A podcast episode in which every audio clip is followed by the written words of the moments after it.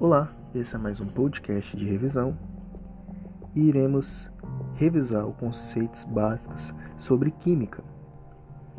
Primeiro, vamos falar sobre matéria, objeto e energia. São os conceitos básicos da matéria, da matéria de química geral.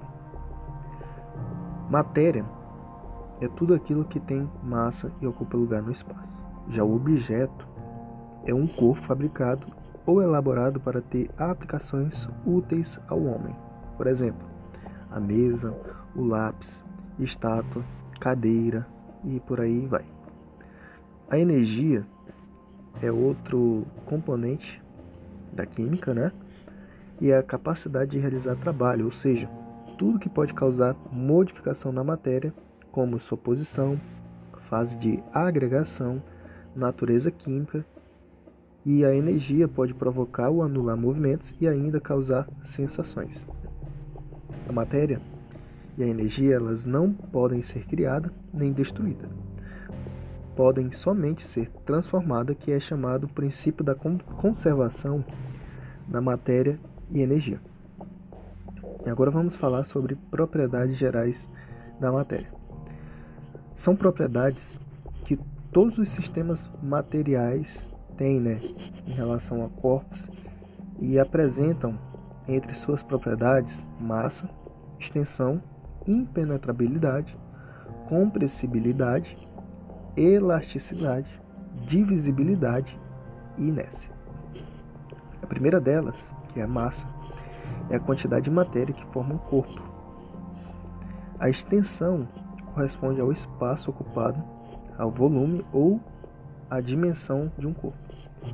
Já a impenetrabilidade corresponde à impossibilidade de dois corpos, ao mesmo tempo, ocuparem o mesmo lugar no espaço.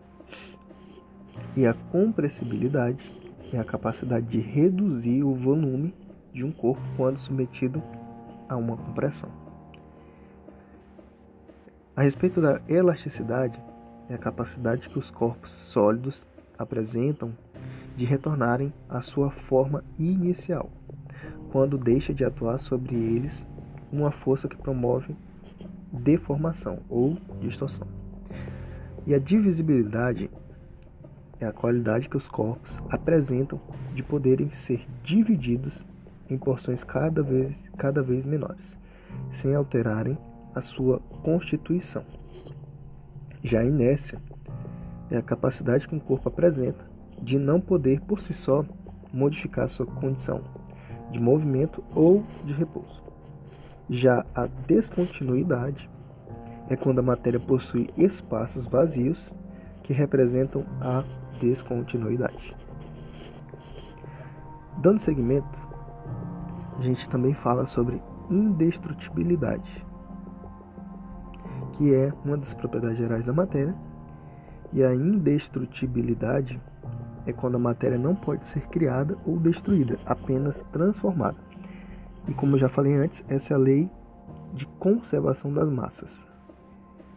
O corpo é qualquer porção limitada de matéria, como por exemplo madeira, fio de cobre, cubo de gelo, rocha, entre outros exemplos.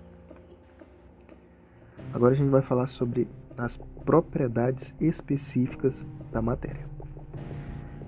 As propriedades químicas são obtidas através de transformações ou reações químicas, tá? Então aqui são propriedades comuns, né, em relação às propriedades químicas, que é combustível, a capacidade de reagir com o oxigênio e liberar energia. Oxidante, é a capacidade de retirar elétrons de uma substância. Corrosivo, que é também a capacidade de danificar ou desgastar o material por meio de uma reação química. E também explosivo, são capacidades de expandir e liberar ondas de pressão acompanhadas de gases e calor em curto espaço de tempo. A efervescência é a capacidade de produzir gás e liberá-lo em meio líquido. Já a fermentação é a capacidade de transformar a matéria orgânica e produzir energia. Só para ressaltar, as propriedades químicas, como já falei, é compostas por propriedades é, relacionadas a combustível, oxidante, corrosivo, explosivo, efervescência e fermentação. Agora a gente vai falar sobre as propriedades físicas. As propriedades físicas não dependem de transformações, ou seja, são inerentes à matéria. E aí, como propriedades físicas, temos, temos o ponto de fusão, que é quando a temperatura em que a substância muda do estado sólido para o estado líquido. Também temos o ponto de ebulição. É a temperatura em que a substância muda do estado líquido para o estado gasoso. A densidade, que também é outra propriedade, que é a quantidade de matéria em determinado volume. A solubilidade, perdão, a solubilidade é a capacidade de uma substância se dissolver ou não em um determinado líquido. A condutividade, também é outra propriedade, condutividade elétrica, refere-se ao caráter elétrico dos materiais e são classificados em condutores, semicondutores e isolantes. Já a maleabilidade permite a moldagem de um material em finas lâminas. E o magnetismo é a propriedade de atração e repulsão de determinados metais e ímãs. A ductibilidade é a capacidade do material suportar a deformação sem se romper. Já a dureza é a resistência de um material à deformação pela aplicação de uma força. E a viscosidade é a resistência de um fluido ao seu escoamento. É, vamos falar agora sobre as propriedades organolépticas. As propriedades organolépticas são percebidas pelos órgãos dos sentidos. E por esse motivo eles podem, podem ser discutíveis, uma vez que as pessoas têm percepção diferentes acerca de alguns senti sentidos, tal como relação ao sabor. Entre as propriedades organolépticas, a gente pode encontrar o odor, classifica as substâncias em odorantes quando as inodoras não possuem cheiro. Já sabor também é outra propriedade organoléptica, é quando as substâncias podem ser classificadas em doces, amargas, azedas ou salgadas. Reconhecendo né, do sabor nas papilas gustativas. A respeito da cor, a cor de um material é gerada pela frequência de ondas luminosas que é refletida e percebida pela visão. O brilho já é a capacidade de um material de refletir ou absorver luz que incide sobre, sobre ela. A textura é a superfície de um material. Pode ter um aspecto liso, rugoso, áspero ou macio. Já o som são vibrações que, ao penetrarem no nosso ouvido, produzem sensações auditivas. E aí, por fim, as propriedades funcionais, que a gente vai falar sobre as propriedades funcionais são características constantes em determinadas matérias, pertencentes ao mesmo grupo funcional, tais como os ácidos, bases, óxidos e sais. Só queria só ressaltar, antes de começar a falar sobre as propriedades funcionais, que as propriedades organolépticas são organizadas, né, são classificadas através de odor, sabor, cor, brilho, textura e som. Agora voltando a parte de propriedades funcionais, como eu já havia citado. É, as propriedades funcionais são características, como eu já falei, constantes tá, de uma determinada matéria e elas são classificadas tais como os ácidos, bases, óxidos e sais. Os ácidos são substâncias que ionizam em relação aquosa, em solução, perdão, são substâncias que ionizam em solução aquosa, liberando íons H+, e tem sabor azedo. Já as bases são substâncias que dissociam, dissociam perdão, em solução aquosa, libera íons H- OH- e causam abstringência. Adstringência. Vou repetir. As bases Elas são substâncias que dissociam em solução aquosa, libera íons OH- e causam adstringência. Os sais são compostos inorgânicos que apresentam, no mínimo, um cátion diferente de H+, e um ânion diferente de OH-. Os óxidos são compostos binários que têm dois elementos, sendo um deles oxigênio. Só para recapitular, as propriedades funcionais são organizadas em ácidos, bases, sais e óxidos. Daqui a pouco a gente volta a falar de outros assuntos relacionados à química geral, os conceitos iniciais.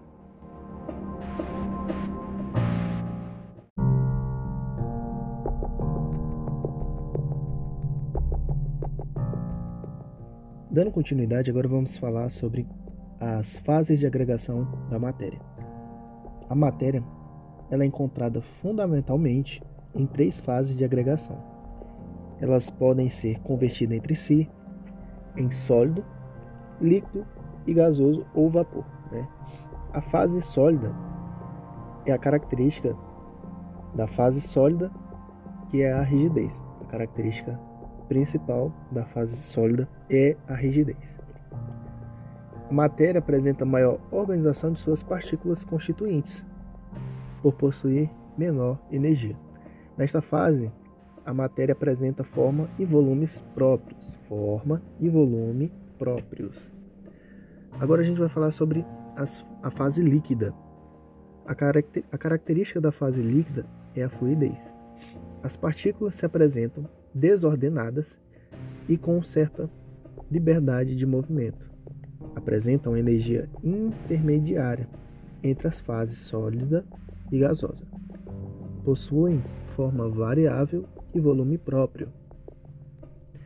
Dando sequência, a gente fala sobre a fase gasosa. O que caracteriza a fase gasosa é a desordem e o caos. Existem grandes espaços entre as partículas, as quais apresentam uma grande liberdade de movimento. A fase gasosa é a que apresenta a maior energia. O estado gasoso tem a característica de apresentar forma e volume variáveis.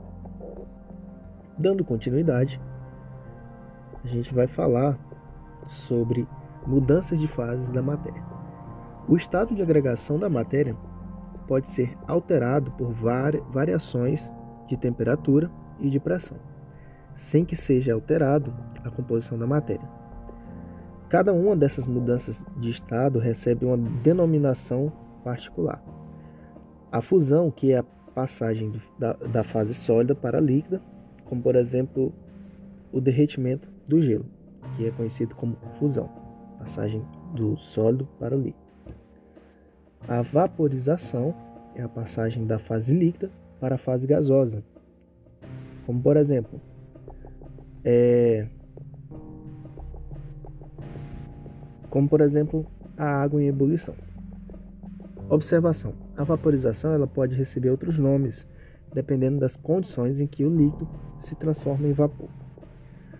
No caso, a evaporação é a passagem lenta do estado líquido para do estado do vapor. A evaporação também faz parte da vaporização,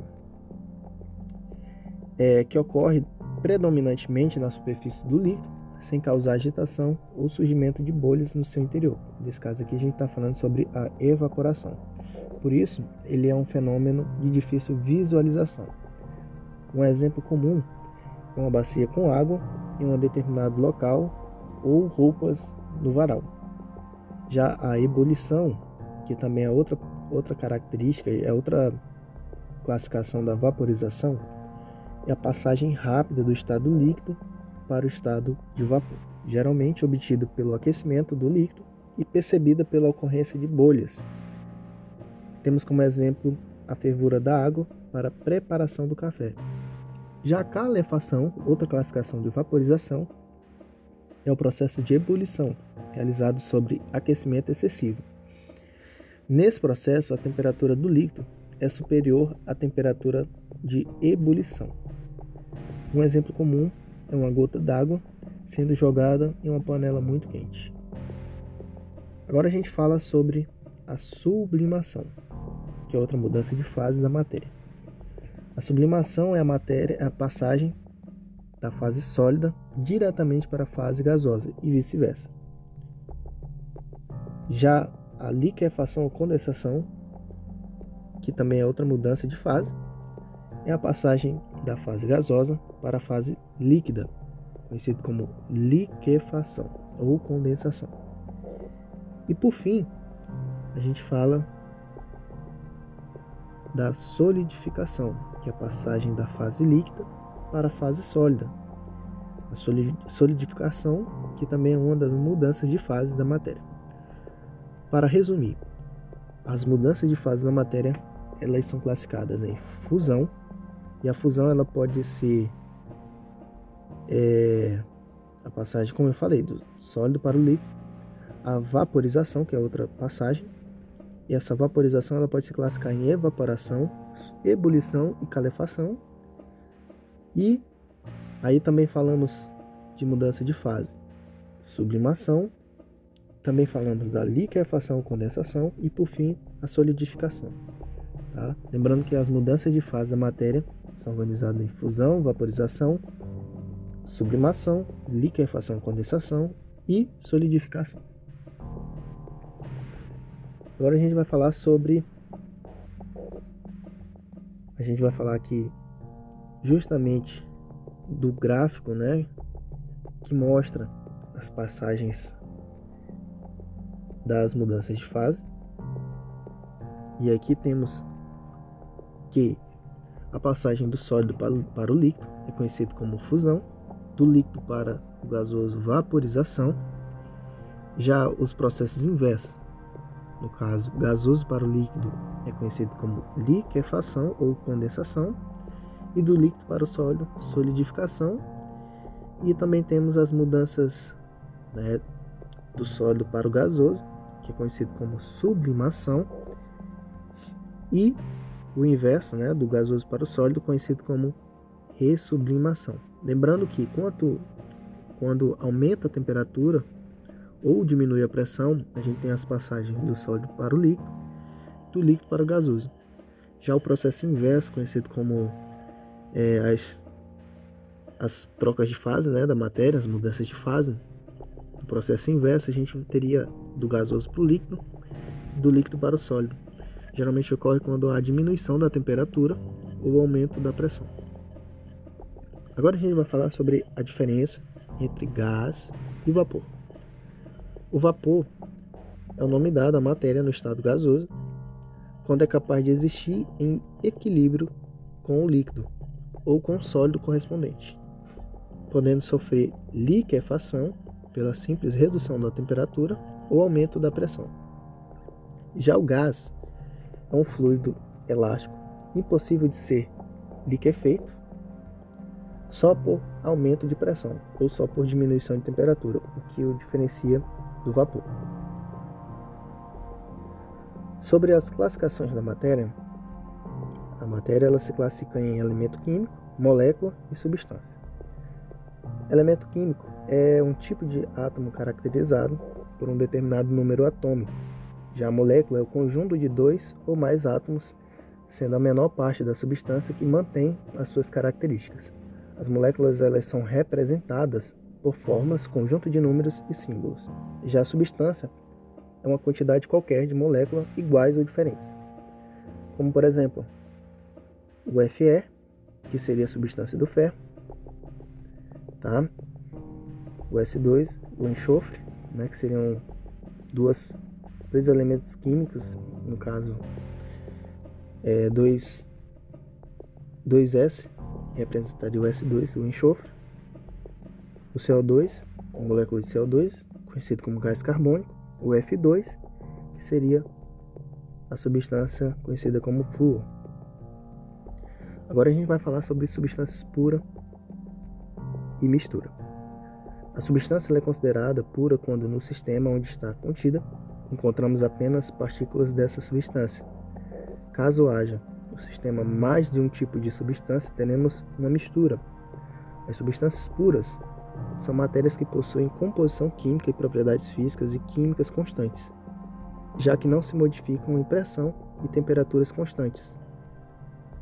É, de modo geral, as substâncias puras elas podem ser classificadas de duas formas: substâncias simples, que são compostos químicos formados por átomos de um, de um mesmo elemento químico, ou substâncias compostas, são compostos químicos formados por átomos de elementos químicos diferentes. Aqui temos a tabela que vai é, que nos vai mostrar como exemplo as substâncias simples, né? o O2, que seria o oxigênio, o O3, o ozônio, CN, que seria o grafite, F4, fósforo, Fe, ferro, e as substâncias compostas, como H2O, a água, CO2, o gás carbônico, NH3, amônia, C6H12O6, a glicose, e, HCI, o óxido clorídrico. Já a mistura a, união, é a união de duas ou mais substâncias diferentes, independentemente se são simples ou compostas. Ela apresenta características físicas como ponto de fusão, ponto de ebulição, densidade, etc que são diferentes e variáveis em comparação com as substâncias que, que acompanham. É, na sequência, vamos falar sobre os gráficos, na qual a gente vai classificar, né, conforme os gráficos de mistura e de substâncias. Então é isso. Até a próxima.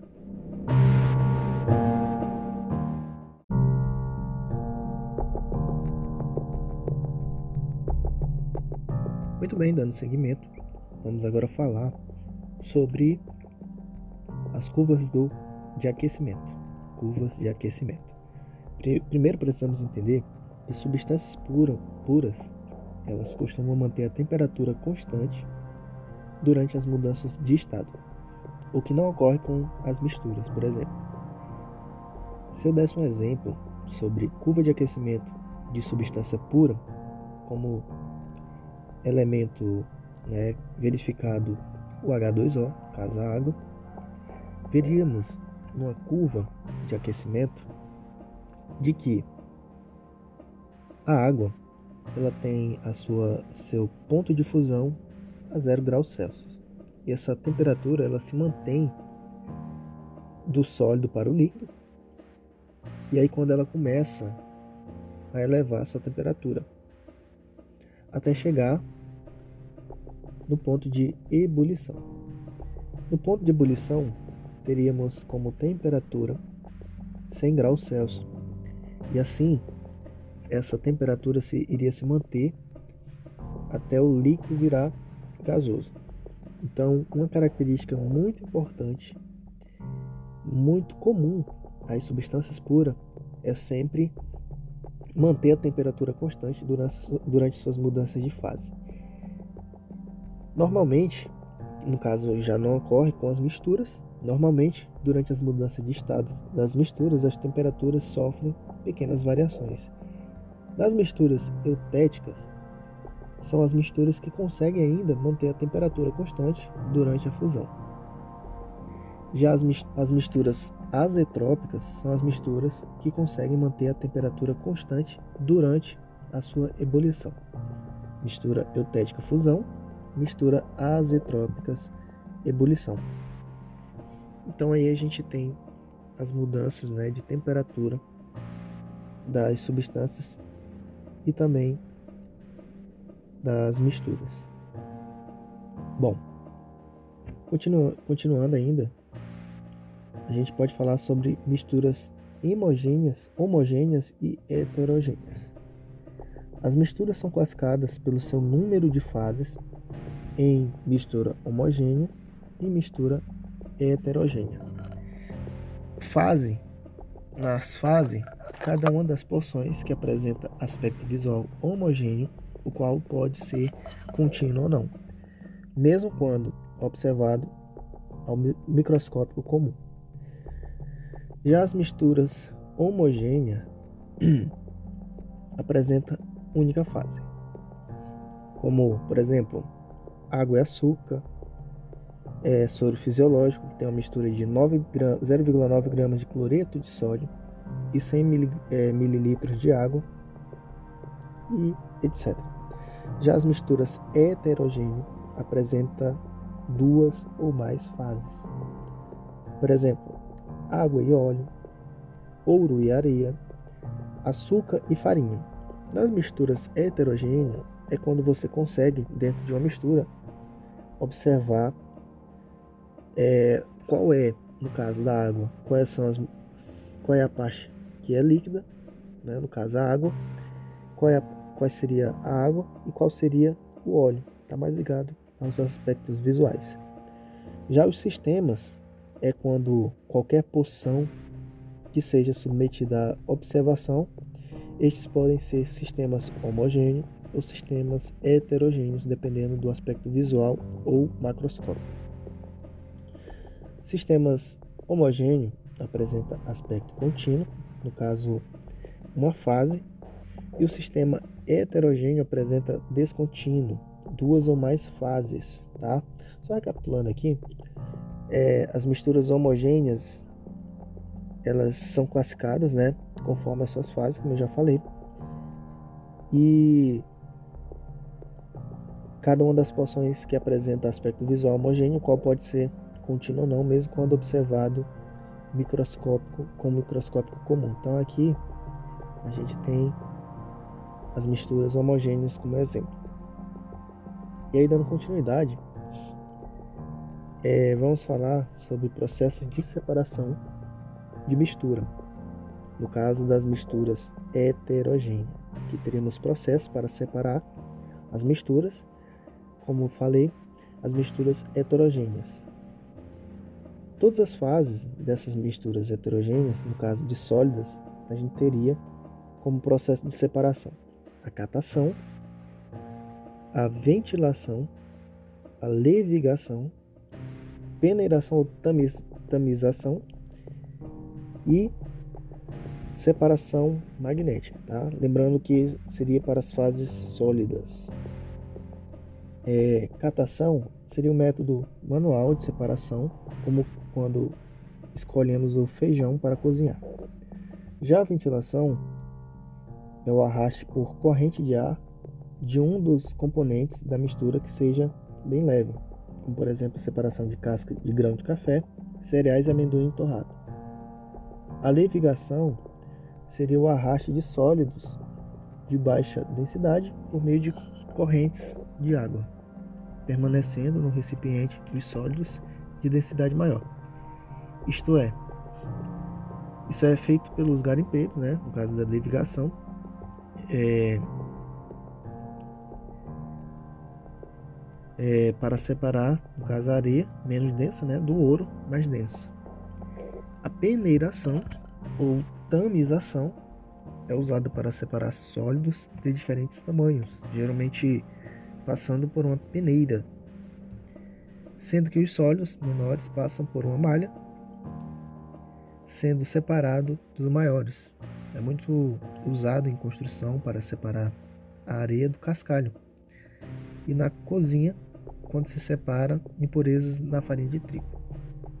Já a separação magnética separa a mistura de um material magnético e outro não magnético, geralmente ferro e outros materiais, como enxofre, alumínio, cobre e etc. Agora a gente vai falar sobre é, separação de misturas, pelo menos quando pelo menos uma das fases não é sólida. A decantação seria as misturas heterogêneas de líquidos quando deixadas em repouso por determinado tempo. Tem sua parte sólida depositada no fundo do recipiente, separando-se da fase líquida. Isso acontece porque o sólido, sendo mais denso, sedimenta-se, né?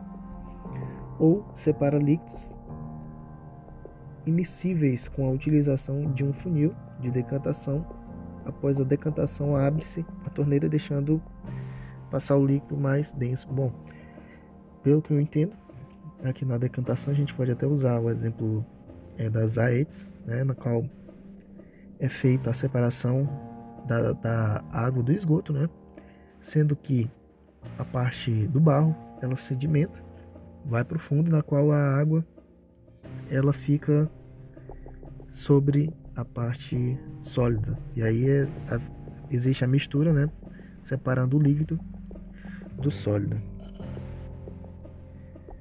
Aí a gente fala também da filtração simples, que é outro processo de separação e mistura, que separa misturas de sólido líquido e sólido gasoso, por exemplo. Sólido ou gás, né? É a filtração simples, lembrando que é, a, é separar a mistura de sólido ou líquido, né? E sólido ou gás, utilizando-se um filtro, tá? É como se fosse um, um coador com funil, né? E você vai separar, no caso, o sólido do líquido ou o sólido do gás. Já a centrifugação seria a separação de materiais de densidade diferentes, podendo ser de mesmo estado físico ou de estados físicos diferentes, como gordura e leite, fermento água e álcool, óleo e água, entre outros aí, entre outros aí como exemplo. A ventilação seria um método utilizado com corrente de ar para separar um sólido mais leve de outro menos leve. A sublimação seria as substâncias participantes, né? outro tipo de separação, em que as substâncias participantes desse processo podem ser separadas das impurezas através da sublimação e posterior cristalização.